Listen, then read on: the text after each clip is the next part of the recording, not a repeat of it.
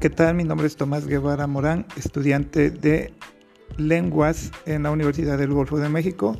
Esta, este podcast es para la materia práctica de lengua en español. Vamos a ver los 15 momentos de la lengua en español. Primer momento, la historia del idioma español comienza con el latín vulgar del Imperio Romano, concretamente con el de la zona central del norte de Hispania. Número 2. El latín hablado de entonces fue el fermento de las variedades, eh, variedades romances hispánicas que dio origen a la lengua española. Momento número 3.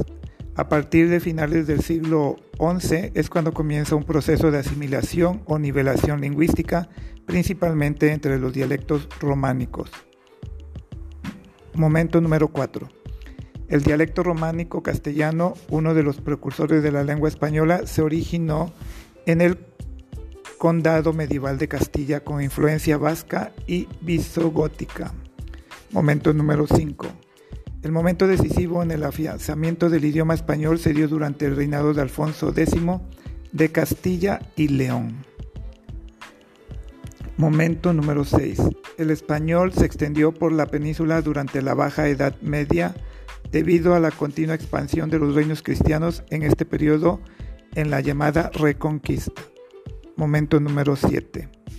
La unión final peninsular con los reyes católicos acrecentaron la asimilación y nivelación lingüística entre los dialectos de los diferentes reinos.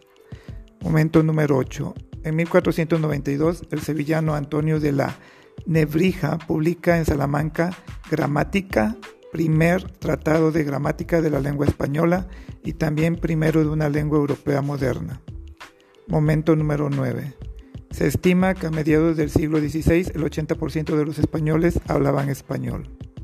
Momento número 10. La colonización de América inicia en el siglo XVI, expandió el idioma español por la mayor parte del continente americano. Momento número 11.